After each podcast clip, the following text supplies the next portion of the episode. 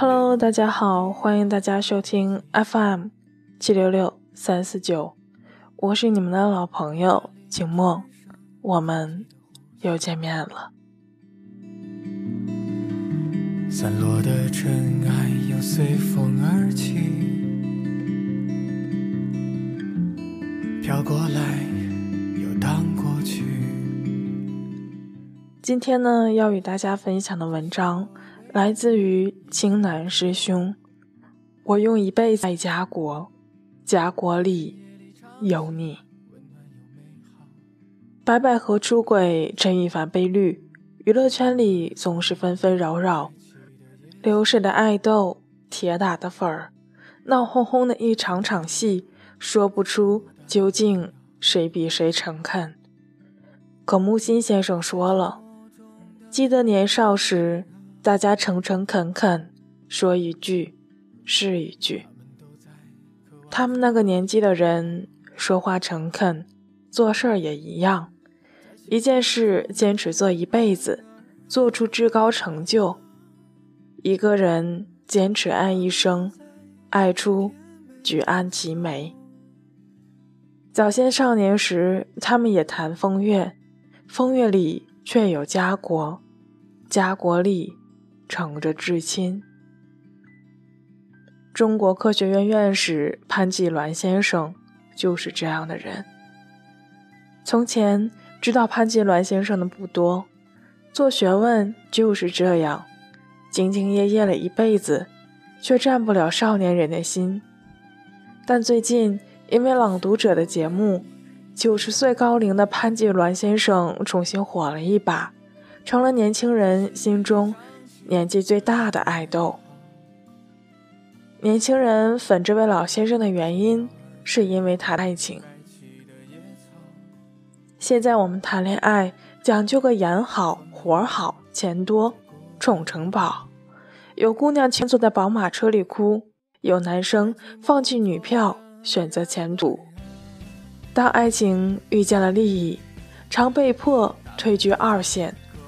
谁让这个社会利益至上，人也变得利益至上了。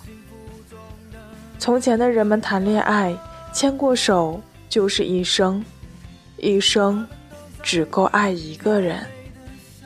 潘金鸾先生这一辈子就只爱了一个人。清华的学生们常能够在校园里看到这样一道风景：一位老头骑着电动车带着他的老太太，虽然两人都已花白了头发，脸上的笑容却纯真的如同刚谈恋爱的情侣。这一对老人就是潘金鸾先生和他的夫人。李世玉，谁也不会想到，就是这样一位看起来普普通通的老头，竟然是中国科学院院士、焊接工程专家，参与筹办了哈尔滨工业大学、清华大学的焊接专业，是我们国家焊接科学技术发展的奠基人之一。中国第一条高铁，第一座自行建设的。秦山核电站焊接工程都是由他来担任顾问的。我们如今乘坐高铁的每一次安全出行，都仰仗于他的技术护佑。而他在焊接领域的科研成果，经济价值早已达到千亿。可他还是依旧朴朴素素的，骑着他的小电电，载着他的爱人。走向隐隐闪闪的未来。说起他二人的相识，还是在一九五一年。那时李世玉是北大才女，潘季鸾只是个学焊接技术的普通学生，这专业不大受人待见。若说自己学这个，还不大让人瞧得起。潘季鸾和李世玉同寝的同学。恰好是同乡，于是近水楼台先得月。潘金鸾给李世玉补习功课，补着补着就爱了。潘金鸾说：“因为喜欢他，我就辅导他了。”李世玉在一旁笑得合不拢嘴。当时有人笑话李世玉，说：“你一个堂堂北大的才女，找的男朋友竟然是个汉阳铁壶的。”但李世玉不在乎，因为那个时代牵过手就是一生，一生只够爱一个人。那些嘲笑潘季鸾的人们不知道，就是这个学汉阳铁壶的小子，他的父亲是清末的秀才。一家兄妹都极有出息，在中国的顶尖高校里都有他们读书的身影。因为他们自小经历了一场场战乱，见证了卢沟桥事变和南京大屠杀，感受了国家的满目疮痍，身负着国仇与家恨。故园不在，国家伤痕累累。他们当时读书的意义就是救国。保家，因为有国才有家。潘七鸾选择了学习焊接技术，因为焊接没人学，而他觉得这门技术能为新中国的建设发挥重要的作用。毕业后的潘季鸾来到了清华，和自己的团队搞科研。为了大国，他把自己的小家放在了一边。换了现在，肯定会有一些女生哭着、闹着、抱怨着，你不在乎我；也肯定会有一大批的鸡汤文出来批判潘季鸾的这种行为，告诉女生们，这样的男人不能要，分手吧。但是李世玉没有一点的抱怨，工作赚钱，他用自己小小的肩膀顶起了一个家，养大小孩。照顾公公，他都做得很好，因为他知道，有国才有家。李世玉和潘吉鸾牵了手，这一辈子举案齐眉，不回头。正是如此，也才有了如今谁也做不出来的中国高铁，才有了飞速行驶中，硬币始终屹立不倒的。中国高铁，潘继鸾先生说：“高速铁路的轨道要一点缝都没有，要全部焊起来，要把它磨平，磨得很。全国最后总结，一共焊了六十六万个头，一个问题都没有出。他用这六十六万个头的钢轨焊接，承载了中国。”十四亿人口的出行安全，而在生活上，即便享受着中科院院士的薪酬和待遇，他依然生活朴素，住在清华大学属于他的一间小家里。风和日丽的时候，骑着小电电，载着他心爱的姑娘，风吹着他们银白的头发，轻抚着那已迷醉的眼。那天朗读者节目的主题词是“家”，潘季鸾先生朗读的是《告全国民众书》。他说：“我们的目标是统一的，自己起来保卫自己的民族。我们的胸怀是光明的，要以血肉头颅换取我们的自由。”他用一辈子爱家国。家国里有他心爱的姑娘。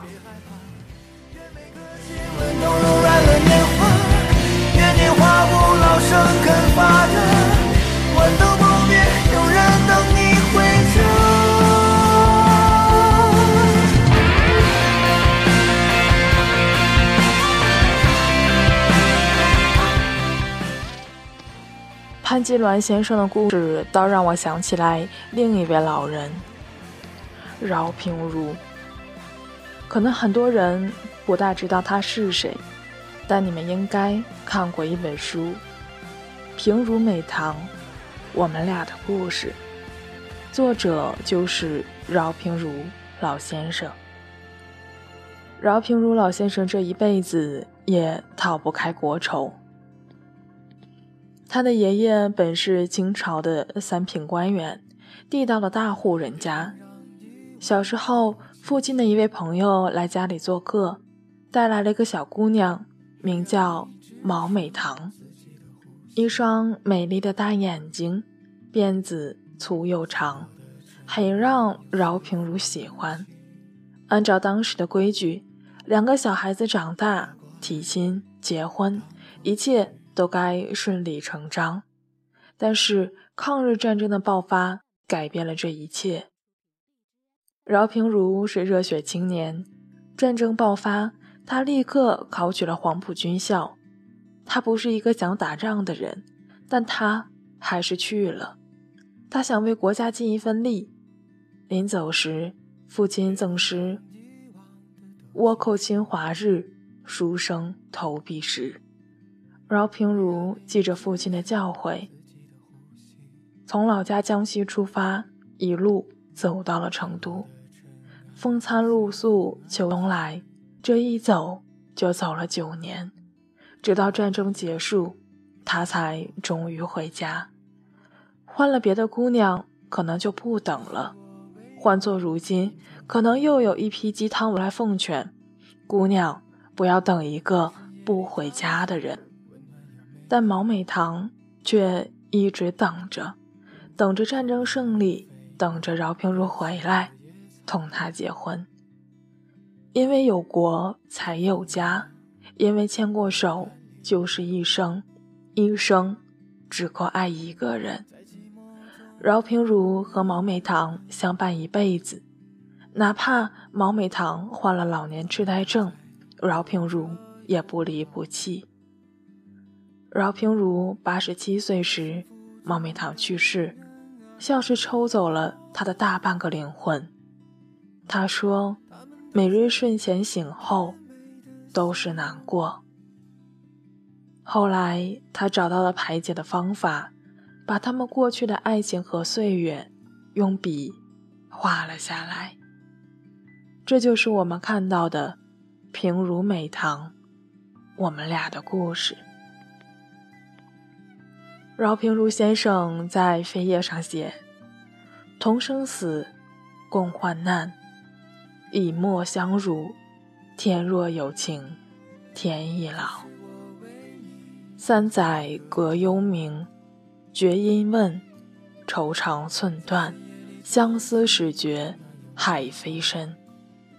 他用了另外一种方式，让美棠回到了身边，将爱延续。他和潘金銮老先生一样，用一辈子爱家国，家国里有他爱的姑娘。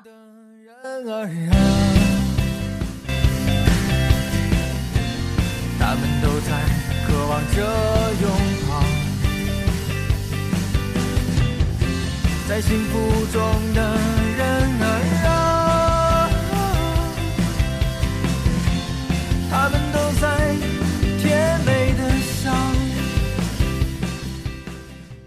那到这里呢，今天这篇来自青南师兄的文章就与大家分享结束了。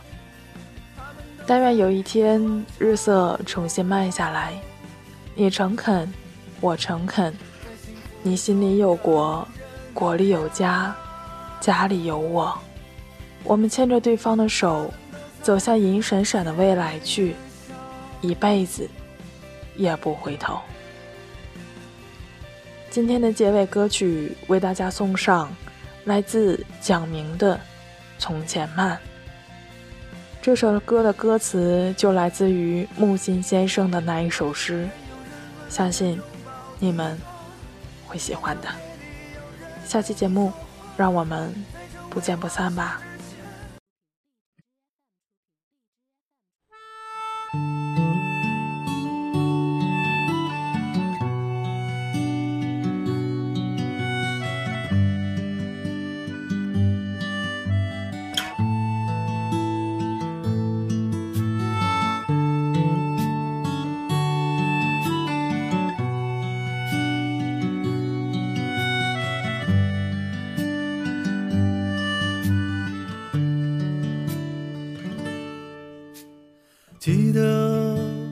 早些少年时。大家诚诚恳恳说一句是一句，说一句是一句，请走上火车站，长街黑暗无行人。卖豆浆的小店冒着热气，从前的